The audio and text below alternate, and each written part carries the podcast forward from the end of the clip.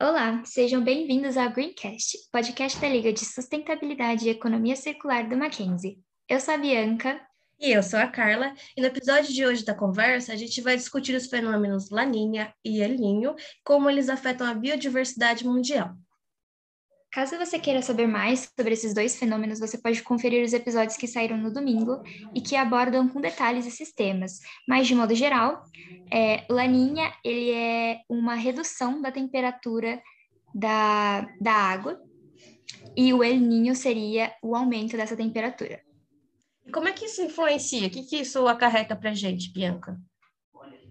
Então, a mudança de temperatura de na água, né, ela parece algo muito assim abstrato, né? Tipo, beleza, a, a água tá um pouco mais quente, um pouco mais fria. O que, que isso muda além do das pessoas usarem a água, né? É o um mergulho é... na praia.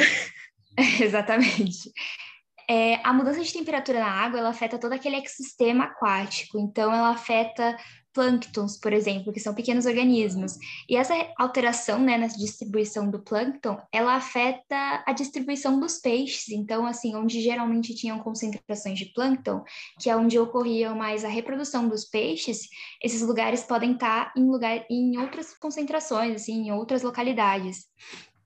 Então, hum. você altera, por exemplo, aves que costumam usar comer aqueles peixes, né, que estão ali nos seus cardumes, elas não vão ter mais esse alimento. Então, você afeta toda uma, uma cadeia, assim, alimentícia com essa mudança da temperatura.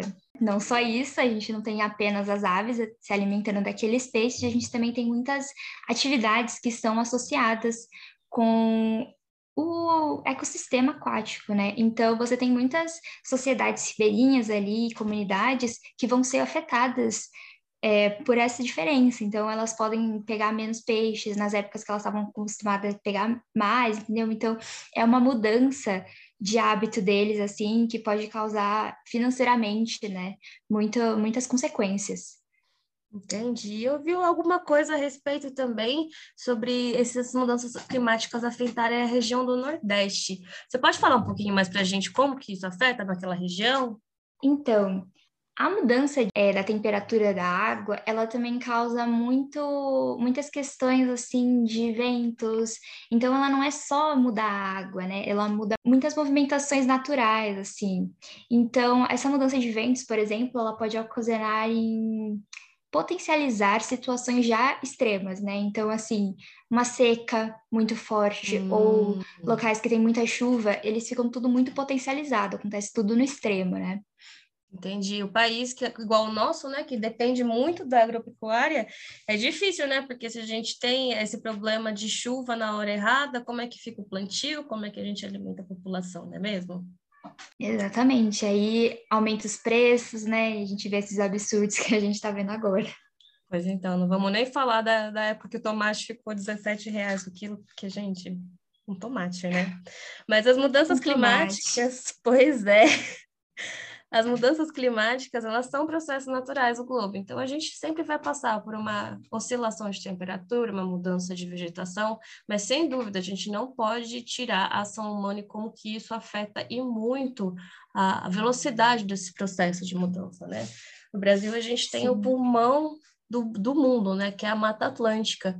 E a Mata Atlântica, ela vem sendo desmatada e o principal, assim, agressor da Mata Atlântica é a pecuária. Como é que a gente fica nessa situação? Porque a gente precisa alimentar as pessoas, né? Mas os boizinhos estão ali destruindo a biodiversidade, não só isso, né? Os bois, eles têm os processos, assim, digestivos que geram gases de efeito estufa que são muito, assim, eles são muito impactantes. Mas mesmo aquele boizinho ali, soltando o pum dele, ele tá impactando bastante, né? Então, a gente tem que ficar de olho nisso e também ficar de olho nas áreas urbanas, como a gente pode ver, por exemplo, na, na, tragédia de Petrópolis, que ela se repetiu esse ano, né? A primeira vez que a gente ouviu falar assim na mídia de grande assim porte, uma tragédia em Petrópolis, foi mais ou menos é, há 10 anos, em 2011, quando teve a primeira chuva e teve uma média de 171 mortos. A situação ela foi tão grave que impulsionou a criação do CEMADEM, que é um órgão do governo que ajuda a alertar a população sobre os desastres naturais que podem acontecer e prevenir também o impacto e a perda de vidas desnecessárias por conta das mudanças climáticas. Caso vocês queiram saber mais sobre o que aconteceu em Petrópolis, aqui mesmo no podcast tem um episódio que fala sobre o assunto com mais detalhes. É, bom, nós falamos aqui várias consequências negativas, alguns efeitos desesperadores, no mínimo. No entanto, é importante lembrar que nem tudo está perdido. Né? Nós podemos fazer muitas coisas para mitigar esses efeitos e diminuir a velocidade com que está aumentando né, a temperatura, não é mesmo, Carla? Sem dúvida, além da nossa famosa né, ODS, que a gente está aqui sempre repetindo, que são os Objetivos de Desenvolvimento Sustentável da ONU para a Agenda de 2030, a gente vê no Brasil que já existem assim iniciativas fortes e bem proeminentes no cenário do Brasil inteiro, né? Porque a gente, por ser um país tão grande que ocupa assim metade da América Latina, a gente tem diversos biomas com suas características específicas. Então, o Instituto Chico Mendes, né, que vem com o nome do antigo seringueiro e ativista, eh, ativista ambiental, é, ajuda a preservar esses biomas e a biodiversidade, porque o Brasil ele é o país mais biodiverso do mundo. Então, assim, é uma responsabilidade muito grande que a gente carrega nas nossas costas. Então, são projetos, assim, que precisam ser muito responsáveis para a gente manter a nossa biodiversidade.